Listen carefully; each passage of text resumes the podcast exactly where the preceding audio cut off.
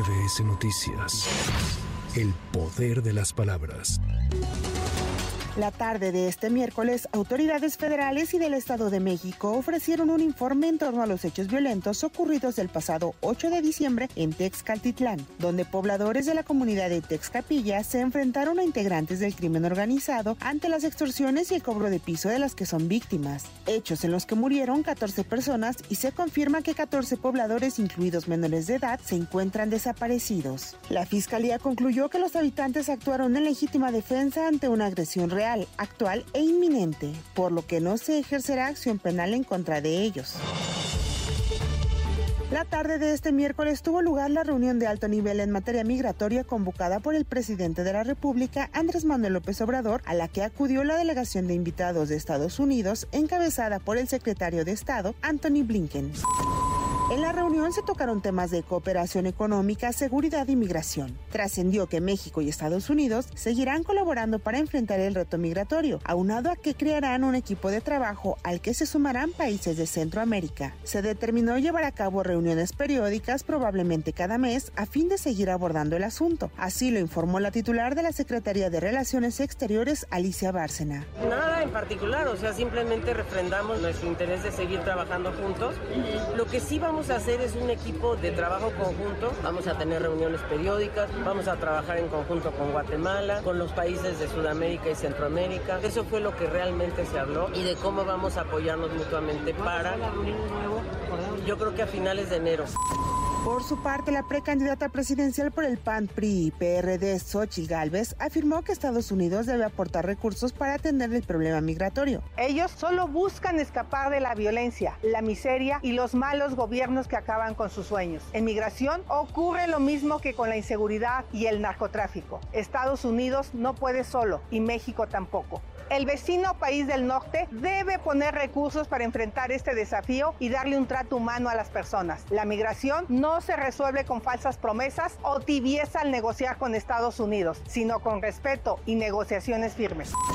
El Instituto Nacional Electoral dio a conocer que a partir del 1 de enero de 2024, las más de 5.500 personas que prestan sus servicios en los módulos de atención ya no serán contratados bajo el régimen de honorarios, sino el de plaza presupuestal. Durante 2023, la empresa de ciberseguridad Kaspersky detectó un incremento de casi 3% de archivos maliciosos, lo que equivale a 125 millones, es decir, un promedio de 411 mil archivos al día. El 88% de estos archivos estaban diseñados para Windows, por lo cual de nueva cuenta es el sistema operativo más atacado. Windows sigue siendo el principal objetivo de los ciberataques y representó el 88% de los datos cargados de malware que se detectaron diariamente. En estos tiempos, es esencial que tanto las grandes organizaciones como todos los usuarios habituales adopten soluciones de seguridad confiables para resguardar adecuadamente su vida digital. Fue vinculado a proceso Brian N., homicida de Hipólito Mora, ex líder de las autodefensas en Michoacán, por lo que se le fijó prisión preventiva oficiosa y se fijaron tres meses para la investigación complementaria. La milicia proiraní de los Houthíes en Yemen volvió a disparar misiles hacia Israel y hacia blancos norteamericanos en la zona del Mar Rojo. Estados Unidos interceptó 12 en 10 horas e Israel interceptó 1. En Gaza, el ejército israel comenzó desde el pasado martes el ataque a las instalaciones de Hamas en los campamentos de refugiados en la parte central de Gaza. El Tribunal Electoral del Poder Judicial de la Federación confirmó la licencia que se le concedió a Santiago Tabuada para separarse del cargo de alcalde de la Benito Juárez, esto para contender por la jefatura de gobierno.